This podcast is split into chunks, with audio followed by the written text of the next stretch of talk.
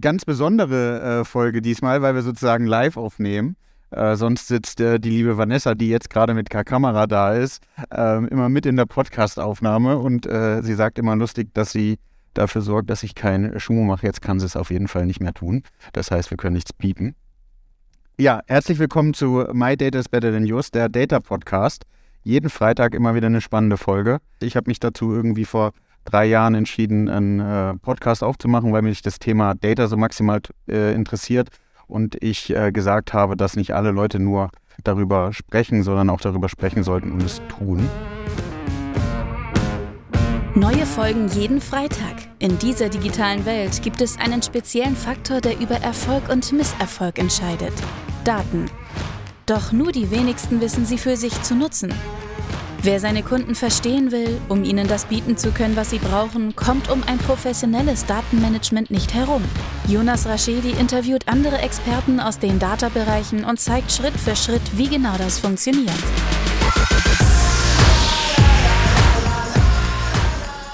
Vielen, vielen Dank vor allem jetzt, äh, Marc, der äh, sozusagen, ich weiß gar nicht, ob es dein erster Podcast ist. Ja, ist der erste. Okay, cool. Und dann gleich ein Live-Podcast. Ähm, also schön, dass du da bist. Vielleicht stellst du dich einmal ganz kurz vor, wer du bist, was du machst und ähm, vielleicht auch nochmal so ein bisschen die Marke hinter Pixum, weil ich glaube, das hilft auch nochmal zu verstehen, äh, wo du herkommst und welche Sicht du vielleicht auch beim Thema Data einnimmst. Ja, mache ich gerne, mache ich gerne. Also erstmal, hallo Jonas, freut mich, dass wir das hier gemeinsam machen. Hey, ich mag bin verheiratet, habe zwei wundervolle Töchter und arbeite jetzt seit 13 Jahren bei Pixum als CTO.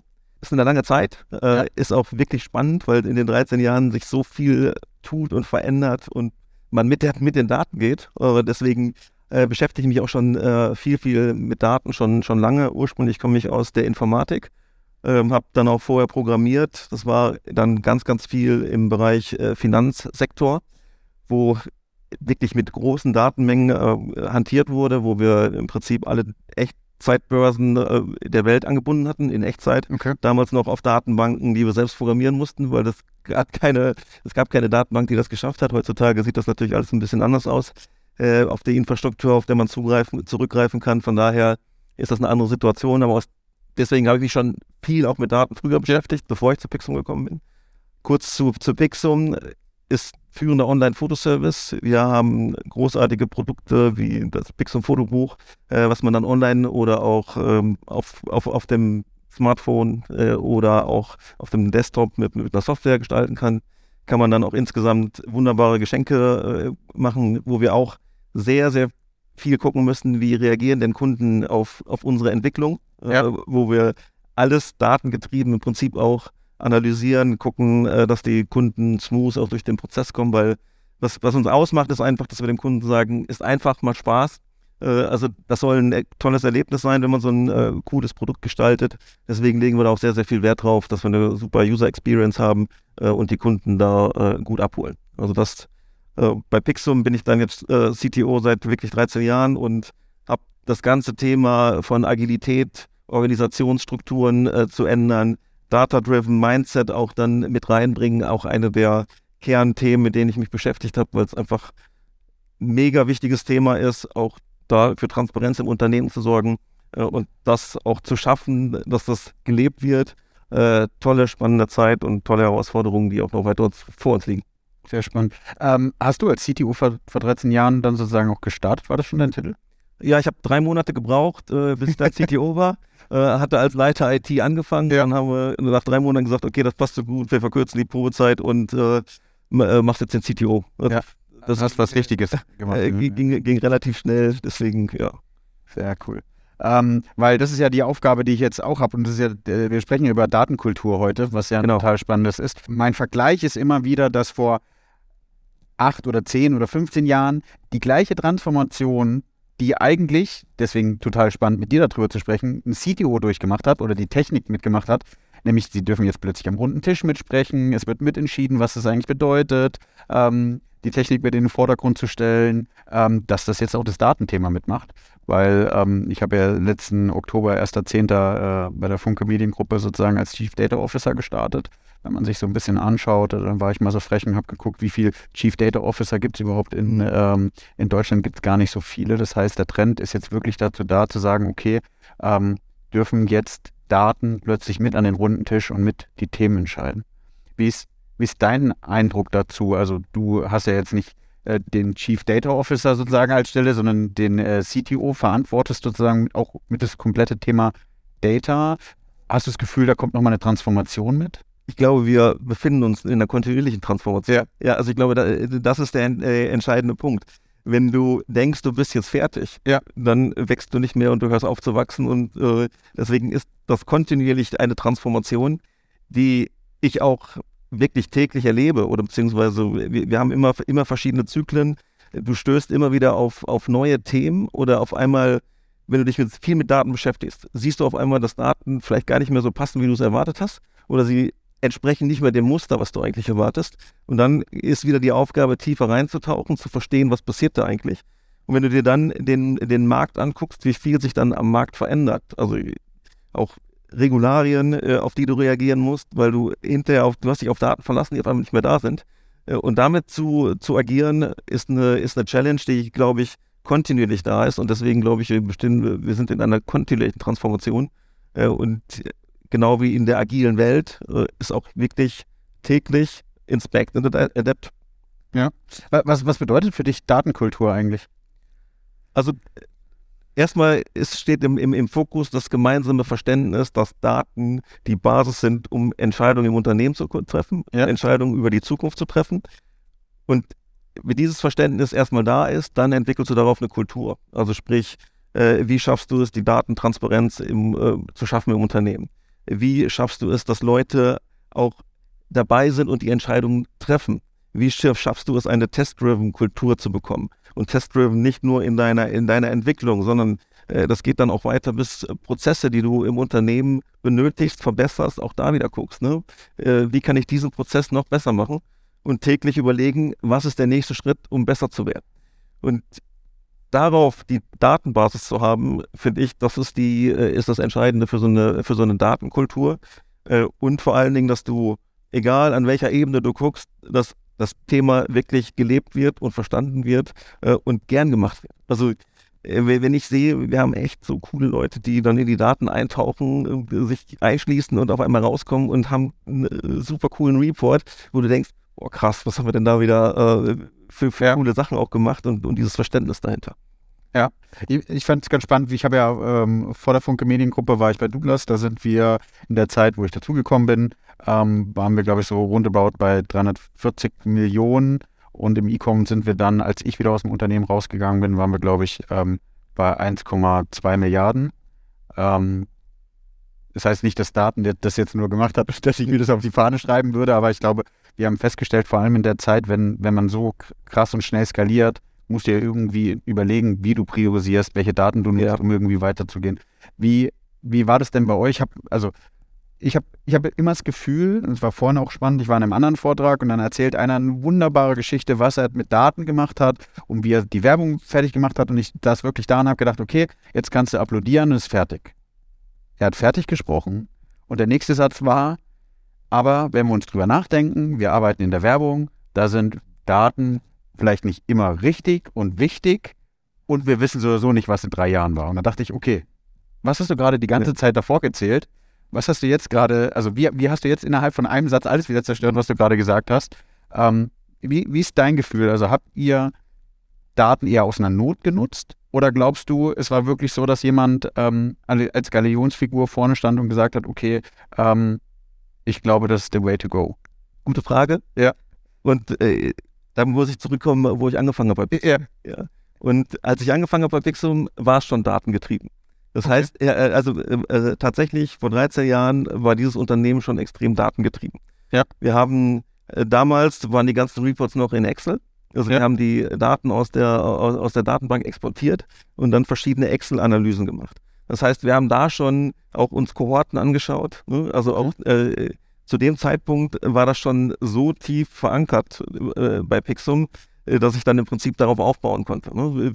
Wir haben ja klassisch angefangen äh, mit einem Data Warehouse, ETL-Prozesse aufgesetzt, äh, geguckt, wie geht man mit den Daten um und dann im Prinzip äh, auch noch eine BI-System drüber gesetzt, wo wir dann im Prinzip die ganzen äh, Reports auch gebaut hatten das war dann die, die, die nächste Ausbaustufe. Ja? Und das äh, war so der, der Weg dahin. Und deswegen ist es nicht aus der Not heraus passiert, äh, sondern tatsächlich, um gute Entscheidungen zu treffen äh, und auch da sich schon mit Daten zu beschäftigen. Weil am Anfang, wenn du noch gar nicht so weißt, äh, wo geht's genau hin, ja, da musst du erstmal gucken, wo stehe ich, äh, was, welche Infos fehlen mir eigentlich äh, und welche Daten brauche ich dafür. Heutzutage ist das alles schon ein bisschen einfacher. Ne? Du sammelst einfach ganz viele Daten und ähm, hast dann Experten, die können darauf zugreifen. Da können wir später nochmal drauf äh, zu, zurückkommen. Da so einfach ist es, glaube ich, nicht mehr geworden. Ja. Äh, aber früher war es echt, da musstest du wirklich genau Gedanken machen, welche Daten brauche ich an der Stelle, welche muss ich an der sammeln, äh, damit du dann hinterher auch dann die ganzen Reports äh, bauen konntest, die ja. du brauchtest. Ja, ist, aber ist ja jetzt theoretisch auch noch so, ne? Also im Nachhinein dann Daten einzufordern, wenn ein Produkt live gegangen ist, ohne Tracking oder sowas, wird es dann immer schwer. Ähm, wo, von wo kann, kannst du, darfst du verraten, von wo ihr umsatztechnisch gekommen seid, ähm, wo ihr steht? Jetzt, ja, wir, äh, Frage. Äh, wir, wir, wir, sind jetzt ähm, äh, auf dem Weg zu den 100 Millionen. Okay. Ja, und äh, damals, wo ich angefangen habe, da waren wir eher im unteren Bereich. Okay. Ne? Also ja, ja. Schon, äh, schon ein sehr, sehr gesundes Wachstum immer über die Jahre. Also wir hatten äh, eigentlich kontinuierlich Wachstum. Wenn man jetzt aus deiner ähm, CTO-Brille einmal spricht und sagt, wo würdest du, wenn du jetzt auf den Ist-Zustand gerade gehst, sagen, wo setzt ihr am meisten Daten ein? Wo wir am meisten Daten sammeln, äh, wird wahrscheinlich in, in den ganzen äh, Clients sein, in, äh, was das ganze Thema äh, Webanalyse, äh, ja. Äh, Tracking, äh, Tracking angeht. Also plus natürlich auch Logging von unseren Systemen, auch da, weil wir ja relativ viel Traffic dann haben und die einzelnen Services alle, alles wird, wird, wird geloggt auch an, an, an der Stelle. Das wird dann aber hinterher auch dann kombiniert mit unseren äh, Standarddaten, die wir in der, in der Datenbank haben. Ne? Also dass wir, Backend haben. Äh, ja. dass, wir, dass wir das miteinander kombinieren, äh, weil du musst halt die richtigen Zahlen miteinander verknüpfen können. Es ja. ja nichts, wenn du nur die, die, die Web-Analyse-Daten an der Stelle hast. Deswegen haben wir auch ein zentrales äh, Data Lake mit, mit Time Extender, wo alles im Prinzip reinläuft und wir dann hinterher darauf auf unsere Reports aufbauen äh, und die Daten dann miteinander kombinieren können. Ich glaube, das ist auch einer unserer äh, Stärken, dass wir, dass wir diese Datentransparenz schaffen können, indem wir wirklich aus den unterschiedlichen Systemen die Daten äh, zusammenlaufen lassen. Also na klar, wir haben früher auch in Google Analytics dann im Prinzip die, die Reports gebaut, aber da sind wir schon lange wieder weg. Also ja. wir exportieren die Daten dann raus und aggregieren die dann in unseren eigenen Systemen, weil du damit halt viel, viel validere Daten bekommst als nur aus Google Analytics. Wie groß ist dein Team? Also wie groß sind die Leute, die sich mit Data beschäftigen? Also kann man das so kann das gut schneiden? Äh, äh kann, man ganz, äh, kann man ganz gut schneiden. Es sind nämlich 10 plus 160. Also äh, wir haben spannende Aussage, ja. 170 Mitarbeitende bei Axum. Ja. Und wir haben im Prinzip 10 Leute, die sich kerntechnisch äh, mit den Daten auch äh, auseinandersetzen, ungefähr roundabout. Ja. Aber wir gucken, dass wir die ganze Company enablen, sich mit Daten zu beschäftigen ich glaube, das ist dann äh, auch der, der entsprechende Use Case. Du brauchst immer ein Team, was sich grundsätzlich mit dem Thema beschäftigt, was das, äh, was das Thema vorantreibt. Aber dann musst du dafür sorgen, dass du alle enablest. Ja. Und das ist, glaube ich, das Spannende, äh, wie wir das machen, weil die, äh, das Kernteam sorgt einfach dafür, dass auch andere geschult werden. Und wir haben dann in den, äh, in den, in den anderen Teams haben wir sogenannte Power-User. Ja, die, so nennen wir es auch. Äh, äh, genau, genau, die, die, die dann ihre eigenen Reports bauen können, die, die nicht nur auf die, äh, die Reports nutzen können, sondern die gehen dann hin und bauen, äh, bauen eigene Reports, äh, überlegen sich Strategien, was sie brauchen und wie diese Daten dann miteinander kombiniert werden müssen. Und somit sind im Prinzip alle, die sich mit den Daten beschäftigen. Weil egal, ob du jetzt äh, im Performance-Marketing bist und da Entscheidungen treffen musst, wie du dein Marketingbudget ausgibst oder länderspezifisch überlegst, was sind die Besonderheiten in deinem Land. Jeder braucht den, den Zugriff auf die entsprechenden Daten äh, und das zu leben äh, und das auch diese Transparenz zu schaffen und wir haben hier wirklich für jeden den Zugang dazu. Hm? Also da, diese Transparenz ist eins unserer wichtigsten Erfolgsfaktoren, glaube ich auch. Also wenn du bei uns reinkommst, wir haben schon äh, Infoscreens, äh, die Flatscreens, die an der Wand hängen und die die aktuellen Tagesdaten zeigen, die letzten 30 Tage, Kundenstimmen, auch für alles, was Kunden über uns ja. sagen, sammeln wir und machen das transparent. Natürlich anonymisiert ist dann, ja. äh, äh, da, da, stehen dann keine Namen, aber da stehen dann äh, im Prinzip, wie hat der uns bewertet ja. Äh, und äh, wie ist der, wie ist der NPS-Score davon äh, und was ist das Feedback an uns.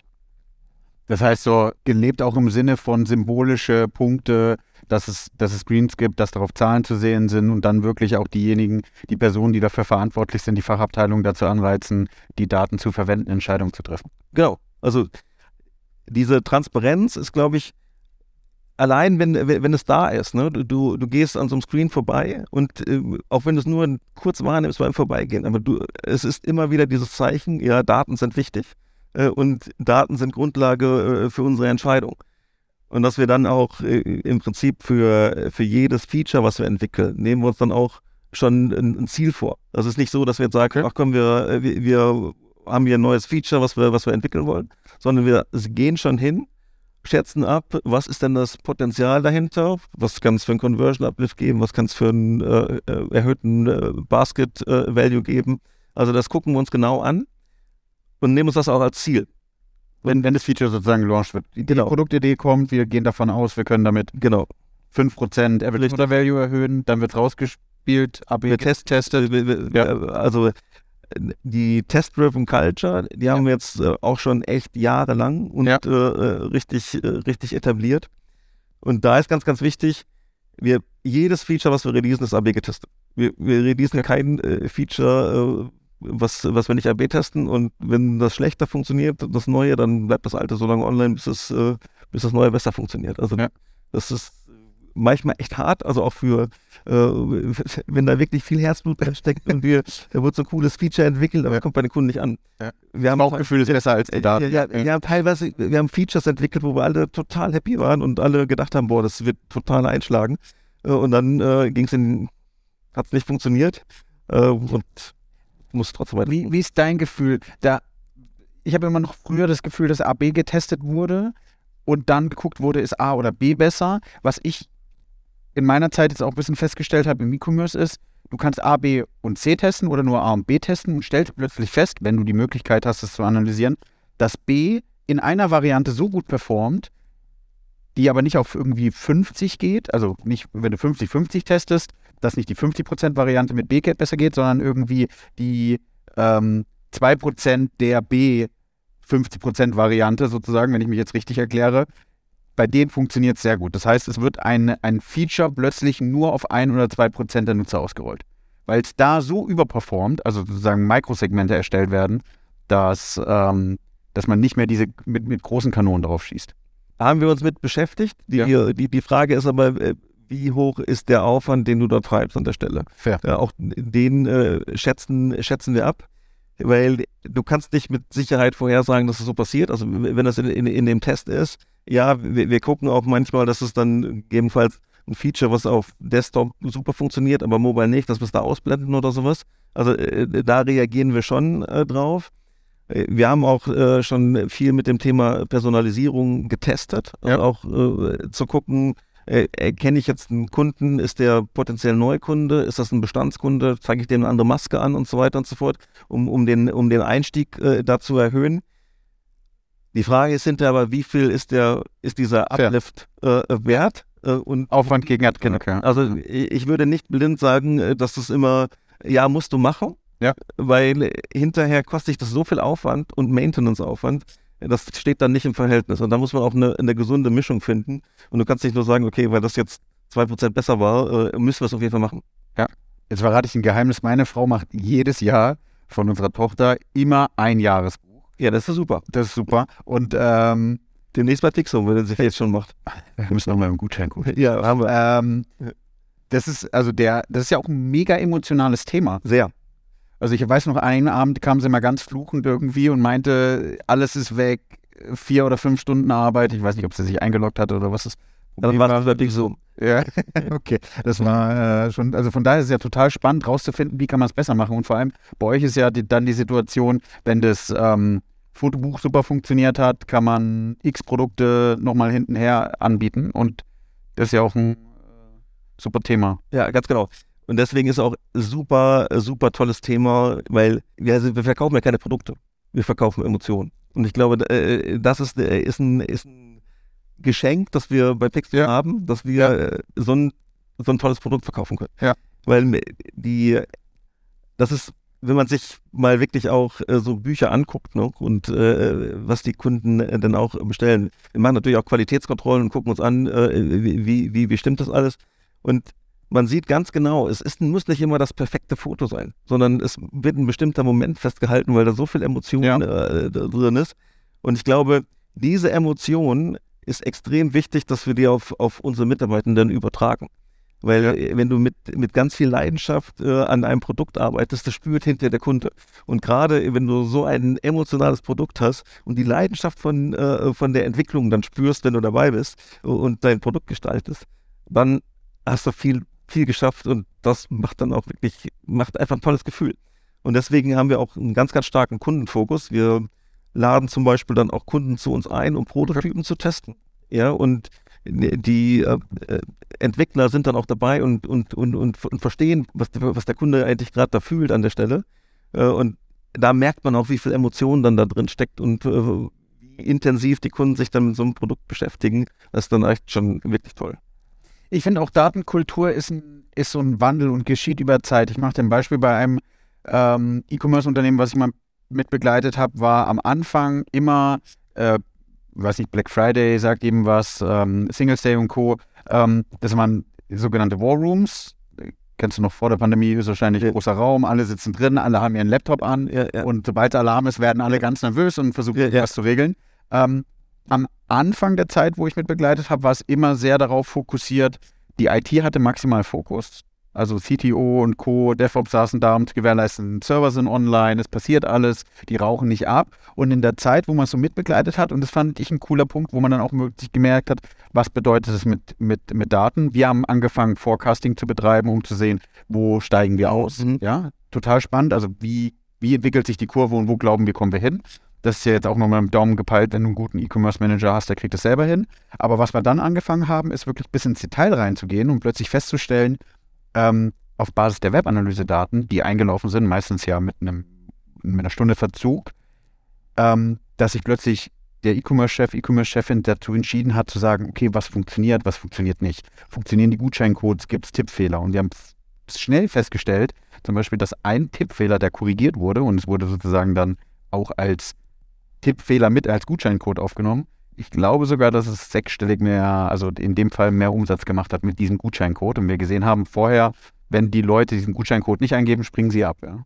Habt ihr da sowas? Du hast schon in, in der Richtung geguckt und gelacht. Ja, ja, ja. Also da gibt es tatsächlich auch bei uns äh, ganz, ganz viel dazu. Weil das ist, ja. ist A, ein super spannendes Thema. Wir haben uns nämlich das auch angeguckt und das kommt auch tatsächlich aus der Webanalyse. Ja.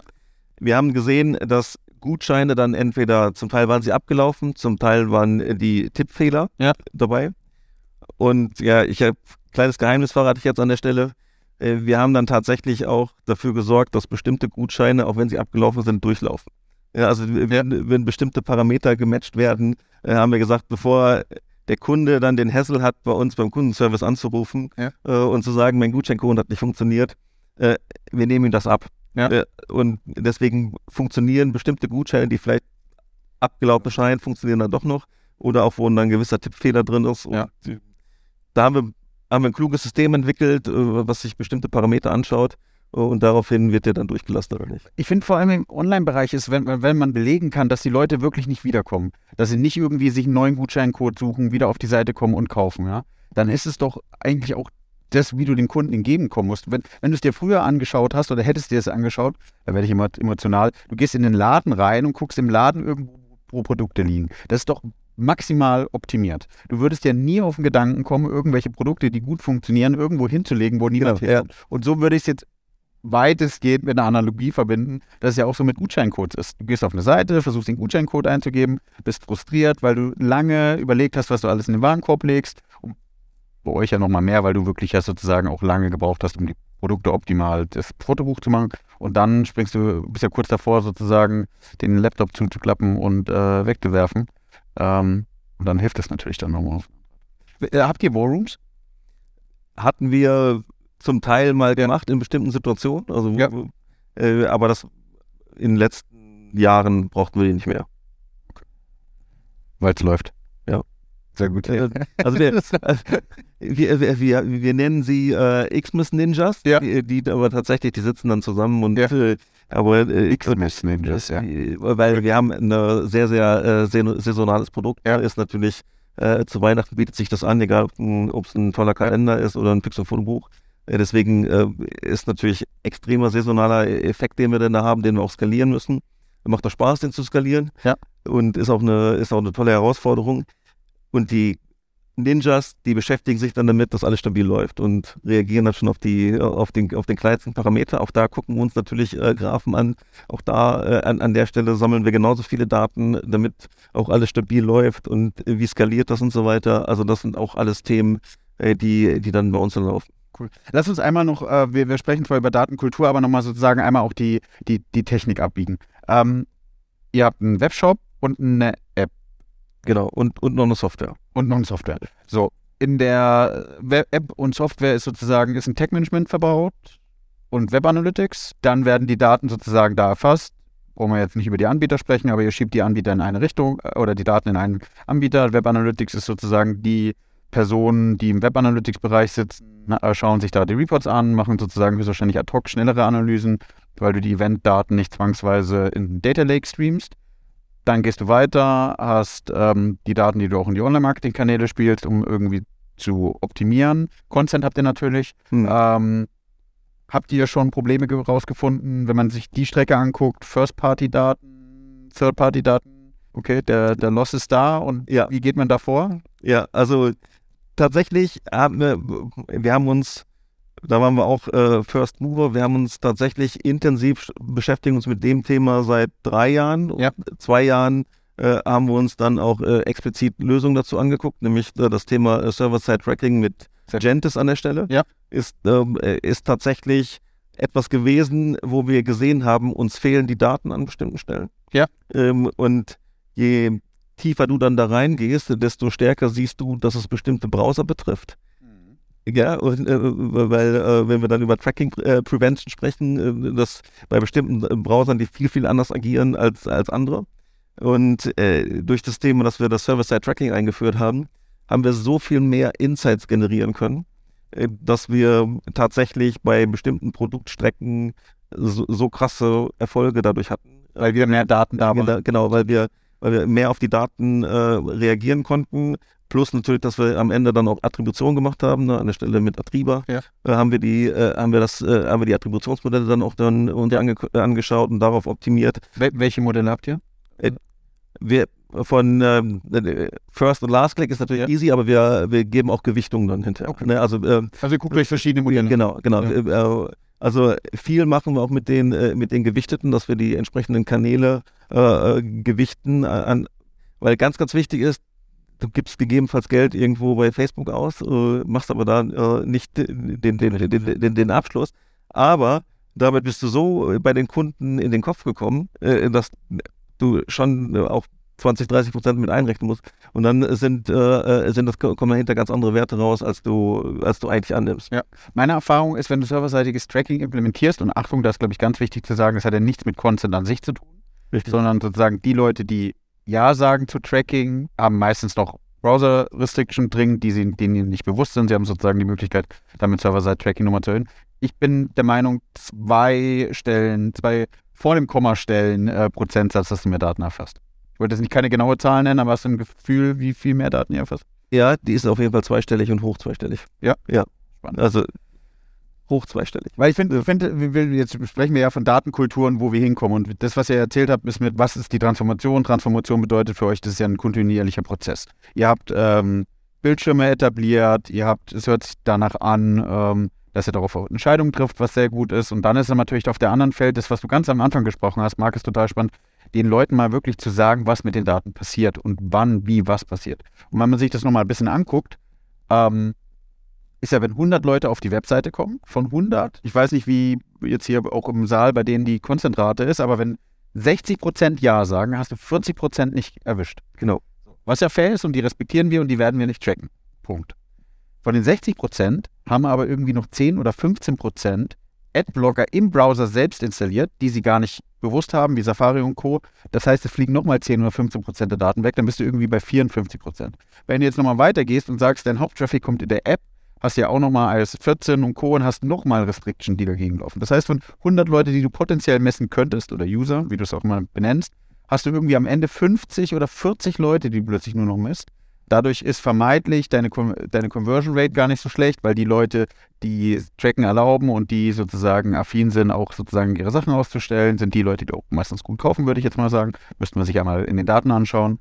Ähm, und dann verlierst du 60 Prozent. Und ich mache mal die Analogie, wir sitzen jetzt hier auch in einem Kinosaal, hier oben sind leider nicht die, die, diese äh, LED-Ketten, aber der restliche Raum ist leer, es ist ja nur noch eine Reihe hier an, wo das Licht sozusagen scheint. Und so ist es ja auch ähm, mit dem Thema, dass sensibel damit umgegangen wird, dass Datenkultur auch bedeutet, Technik zu investieren, sich darüber Gedanken zu machen, Mitarbeiter zu investieren oder beziehungsweise Fachwissen in die Mitarbeiter rein zu investieren, um zu sagen, was kann ich denn tun, um wirklich Daten zu messen. Und das hast du ja vorhin super gemacht, dann ist mein Monolog fertig, wo du nur mal gesagt hast, äh, Daten im Nachhinein zu erfassen, geht nicht.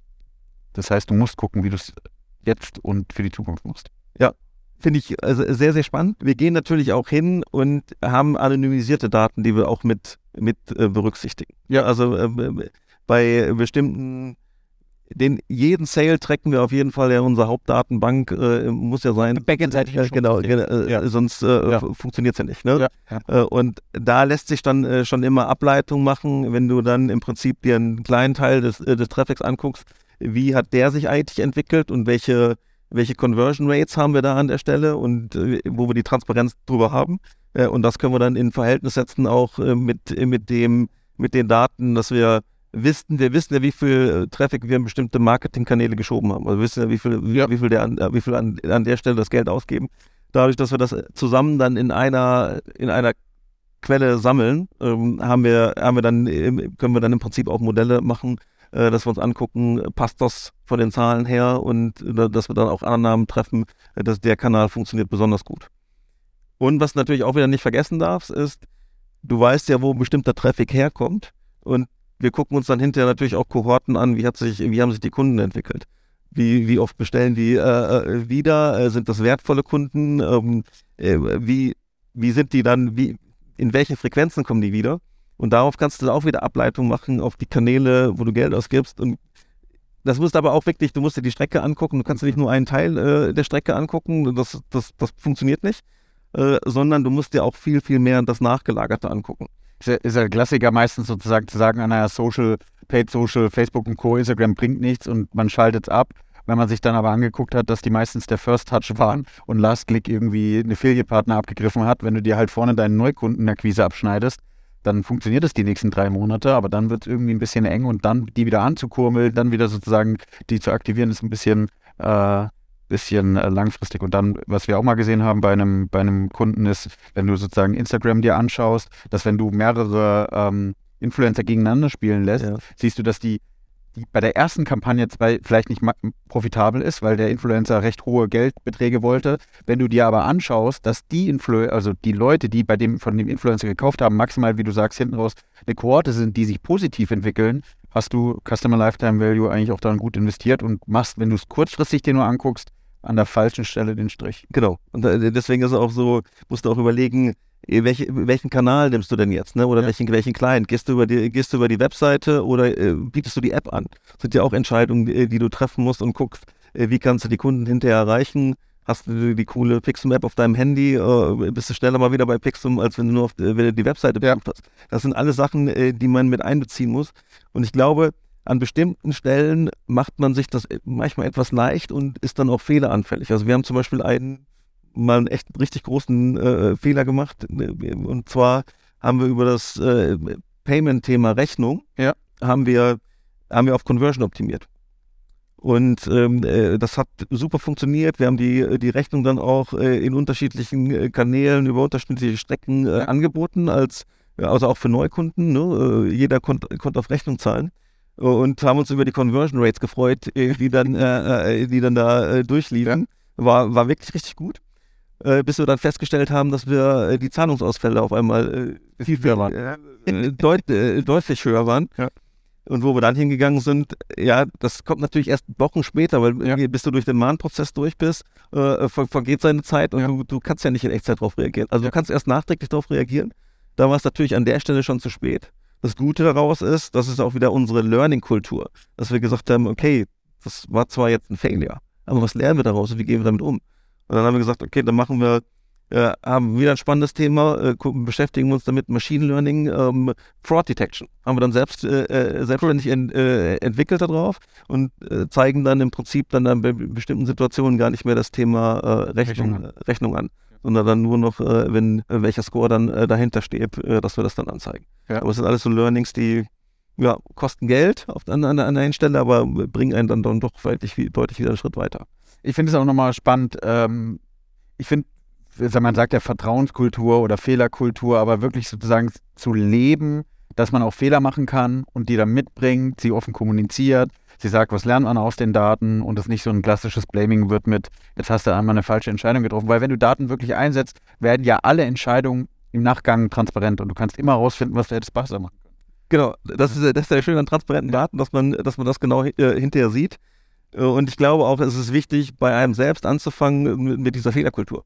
Ja. Also ich habe auch schon in meinem Leben oder beziehungsweise auch bei Pixum äh, genug Fehler gemacht, auch in der Führung nicht immer äh, mich richtig verhalten oder äh, das Richtige gemacht, aber dann stelle ich mich auch hin und, und stehe dazu und äh, sage das auch öffentlich. Ne? Ja. Und äh, Tust ja gerade. Ja, äh, jeder, jeder merkt ja auch, ob, ob man das ernst meint, ja. ob, man, ob man da wirklich draus gelernt hat oder ob man sagt, ja, ich habe draus gelernt ihr habt am Anfang von Datenkultur gesprochen und Self-Service. Self-Service ist für mich ja sozusagen der Punkt, alle Daten Zugriff, äh, zugreifbar machen über ähm, ein Visualisierungstool. Ja. Ähm, wie geht ihr damit um? Wie schafft ihr die Leute zu schulen?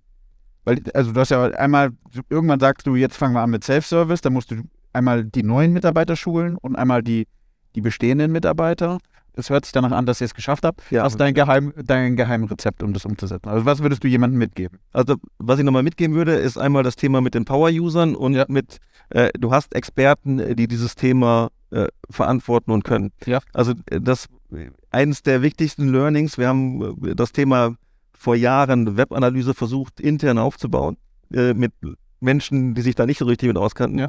Wir mussten erst einen Experten von extern holen, ja. der uns dann gezeigt hat, wie es geht. Und der hat uns das radikal gezeigt. Ne? Also wir, wir, wir, haben sogenannte Stuppertage, wo man, äh, wo man dann die, die, Leute einlädt und die machen einen Arbeitstag, erleben den.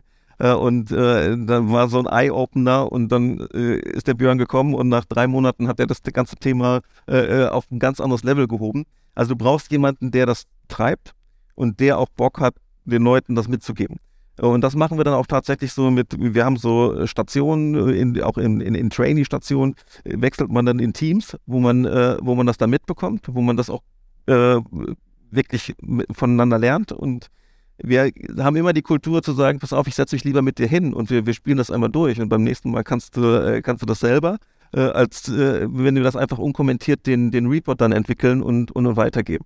Und so äh, ist es dann so, dass die einzelnen äh, Teams mit ihren Anforderungen dann an, an das Core-Team kommen, um, um, um, um, um die Reports zu bauen. Ja. Die unterstützen das und dann wird es gemeinsam entwickelt und dann gibt die entsprechenden Power-User, die das lernen und wieder weitergeben. So ist das die, dieser Kreislauf. Dann haben wir sogar in unserer Onboarding Week, äh, äh, werden wir, holen wir auch die ganzen Leute über unsere Kultur ab, wie wir mit Daten umgehen, welche Tools wir haben. Äh, da gibt es dann auch eine, eine spezielle Schulung für neue Mitarbeiter, mit Mitarbeitern. Ja. Ich ähm, muss ja äh, öffentlich gestehen, dass ich äh, leider vielleicht zu oft TikTok nutze. Und ich habe jetzt einen Hack rausgefunden. Ähm, man fängt an, die Kanäle zu abonnieren, die sozusagen mehr über Selbstentwicklung, über Führung und sowas sprechen und plötzlich fängt dein, wird dein Feed sozusagen nur noch das. Macht ja Sinn? Ist, ist ein Algorithmus. Ja. Das Tolle ist, ich nutze es jetzt wirklich, um, um äh, mich zu inspirieren zu lassen, neue Führungsthemen und so weiter. Und da kam auch heute von, von Simon äh, Sinek, ja, ja, kam sozusagen nochmal die Kurve der Transformation beziehungsweise des Wandels und da war ja auch nochmal sozusagen klar, in der Mitte sind sozusagen die zweimal äh, 34er Kohorten, wo ähm, wo davor die 16 Prozent der Early Adopter stehen, die mhm. sozusagen bereit sind, die Transformation ja, ja. voranzutreiben. Und danach kommt die Kohorte, die sagt, wenn es hier jemand im Unternehmen mal probiert, dann kommen wir danach. Genau. Und das ist ja eigentlich der wichtigste Punkt bei Self-Service, auch nochmal die Leute rauszufinden, die bereit sind, in ihrer Freizeit sozusagen, beziehungsweise on top zu ihrer normalen Arbeit, diese Transformation mit zu begleiten, anzustoßen. Ähm, ja. Und das haben wir das Glück, dass wir gerade in den Bereichen, wo das wichtig ist, dass wir da mega geniale Leute haben, die das machen und, und Bock drauf haben und ja. die, die auch dafür stehen. Weil du hast bei uns im Unternehmen äh, hast du so bestimmte Personen, die stehen genau dafür. Und jeder, äh, der sagt, oh, das ist der Christian oder das ist der Björn, und, äh, also das funktioniert dann wirklich automatisch und man bringt das auch dann direkt mit denen in Verbindung. Ja, sehr spannend. Äh, 4 Minuten 30, meine zwei Fragen stelle ich dir schon mal, damit ich die auf jeden Fall äh, erledigt habe und ich nachher nicht Ärger kriege von Vanessa, dass ich sie nicht gestellt habe. Ähm, was macht Marc privat mit Daten? Ja. Die zweite. Ähm, wie würdest du ja dein Data Game, das, was du jetzt gerade beschrieben hast, mit einem Film- oder Serientitel beschreiben? Ja, fangen wir mit dem, mit dem Data Game an. Ja. Äh, das wäre tatsächlich äh, Matrix. Ja. Weil in die Datenwelt einzutauchen, ja. nicht jeder kann sie sehen, nicht ja. jeder hat direkt Zugriff dazu auf. Aber mein Auftrag oder unser Auftrag ist es, jedem diesen Zugriff zu geben. Ja. Äh, und dieses Verständnis für die Daten zu bekommen, äh, finde ich wahnsinnig spannend. Und das zahlt auch genau auf dieses Thema Transparenz ein, was wir bei Pixum dann auch leben. Deswegen äh, finde ich den Film sehr, sehr passend dafür. Ja. So, privat mit Daten. Ja, auf der einen Seite fahre ich gerne äh, Mountainbike, wo ich dann auch mit Strava äh, Daten äh, äh, äh tracke, wo du dann auch guckst, dass du deine Segmente bildest und da auch mal wieder schneller wirst und verstehst, wo bist du gut gefahren, wo, wo nicht so gut gefahren. Deswegen, da sind Daten auf jeden Fall sehr spannend. Und dann natürlich noch in meinem Smart Home, wo ich im Prinzip alles miteinander vernetzt habe, da auch wieder aus den, aus den Daten zu lernen, auch auf Daten zu reagieren. Also sprich, ich berechnet zum Beispiel die Durchschnittstemperatur im Haus und je nachdem, äh, wie, der, wie die Wettervorhersage ist, äh, geht die Heizung überhaupt hoch oder nicht. Also ne, wie viel Energie braucht er da, um hochzuheizen. Äh, das sind alles coole Sachen, die man ja. dann auch da mit, wenn man die Daten sammelt und darauf äh, entsprechend reagiert, coole Sachen machen kann. Wie, wie äh, ist für dich äh, Strava motivierend oder demotivierend? Ich finde es eher motivierend, ja, ja. weil die, wenn du zwei Sekunden dann nochmal rausholst an einer ja. bestimmten Stelle, ist das schon, schon motivierend. Muss ich, also ich bin auch so ein bisschen getrieben nach Erfolg. Äh, und äh, wenn man da so einen äh, Erfolg hat, ist schon, ist schon cool. Ja, ich, ich versuche ja mal Rennrad zu fahren und wir haben so einen Buckel, der am, ein Buckel, ein Berg, der am Ende sozusagen ins Ziel äh, fährt. Den fahre ich, bevor ich die Tour fahre, ja gemütlich runter und freue mich immer, dass, dass ich schnell bin und hoch. Und ähm, der Gag ist, ich habe mir mal diese, diese Strava-Tour angeguckt und ich bin, glaube ich, in der allerbesten Zeit irgendwie mit 14, 15 km/h hoch. Ich war sehr stolz. Hm. Dann mache ich Strava auf. Dann fährt es einer mit fast 40. Ja, was machst du jetzt mit Strava? Da musst du, musst du trainieren. ich glaube, ich würde gerne mit dieser Person mal sprechen und fragen, was er da, welches E-Bike er fährt oder sie. Nein, also es ist, äh, ist auch, ich finde das auch spannend und es ist immer, ähm, um es mit, äh, mit dem Thema abzuschließen, man muss die Daten natürlich auch dafür nutzen, um besser zu werden. Wenn einem klar ist und wenn ich jetzt den Anspruch hätte, was ich nicht habe, aber äh, mit 40 da hochzufahren, dann musst du halt gucken, wie du es optimieren kannst. Ähm, ich brauche aber oben auch bei 18 oder 14 km/h schon ein Sauerstoffzelt, das heißt, es wird eine Weile lang dauern. Ähm, aber ich glaube, die, hilft, es, die Daten helfen wirklich, wenn man sie kontinuierlich nutzt, um besser zu werden. Ja, aber du kannst ja auch mit deinen Daten das vergleichen. Ja, das, das, das ist, ja. ja. ist ja der, ist ja genau wie auch in, äh, in der agilen ja. Welt. Ne? Du machst ja äh, Schritt für Schritt machst du weiter. Das ja. große Ziel kannst du ja auch äh, für später haben, aber in, in kleinen Schritten erstmal die Ziele erreichen. Das kann ja auch, das motiviert ja dann auch sogar richtig. Ja. Marc an der Stelle, vielen, vielen Dank und ich freue mich, wenn der ein oder andere nochmal mehr zum Thema Datenkultur lernen konnte. Wir sind innerhalb von 35 Minuten oder 45 Minuten ja jetzt auch maximal schnell durchgegangen. Aber vielen, vielen Dank. Zeit ging echt schnell um. Danke ja. dir. Ja, war cool. Danke.